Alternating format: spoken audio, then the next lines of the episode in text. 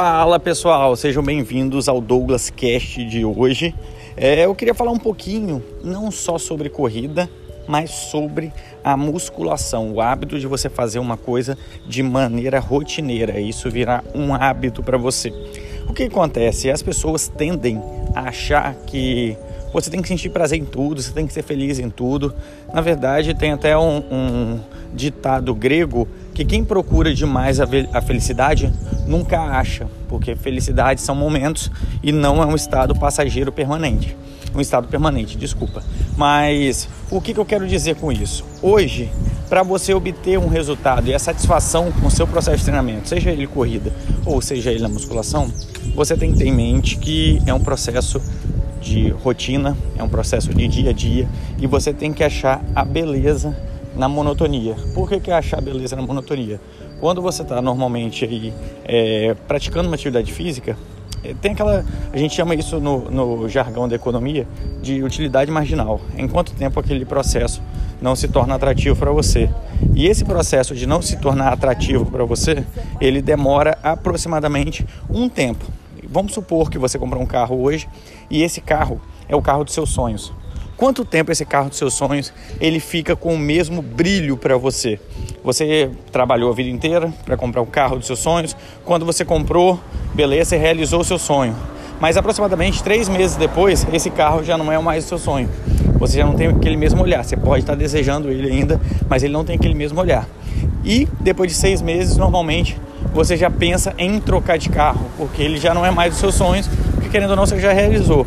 Então ele já perde aquela vontade de, nossa, eu tenho o carro dos meus sonhos, eu tenho aquele, aquele objeto de desejo, porque ele virou simplesmente mais um carro para você que é um veículo de transporte. E assim acontece com a musculação. A diferença é que a musculação tem pesquisas que mostram que aproximadamente 15 dias após você começar a treinar, você já começa a desanimar, pois o processo da musculação é diferente de um carro. Você não vê o resultado no mesmo dia. É um processo que demora.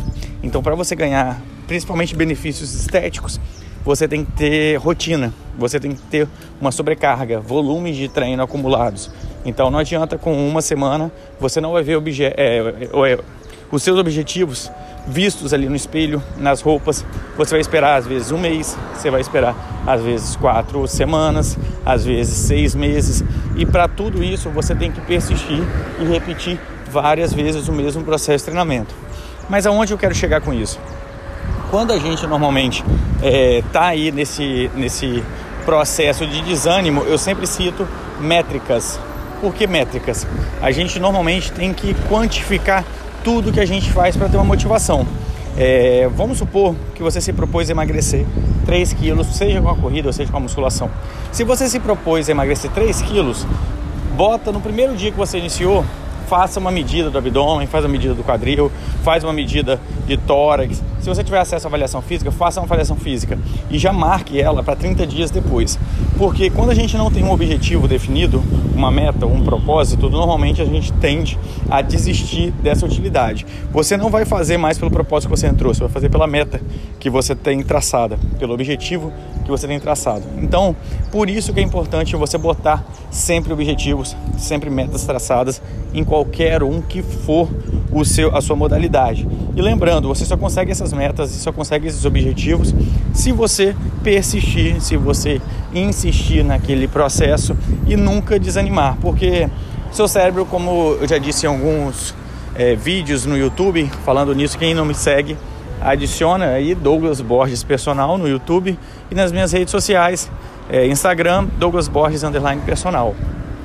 Se você normalmente desiste de um processo de treinamento e te traz para sua zona de conforto, o seu cérebro também vai se acostumar a trabalhar dentro dessa zona de conforto. Então, por favor, zona de conforto não é confortável para ninguém. Saia, se explore, não te deixe entrar nessa zona. Beleza, pessoal? Até a próxima. Valeu!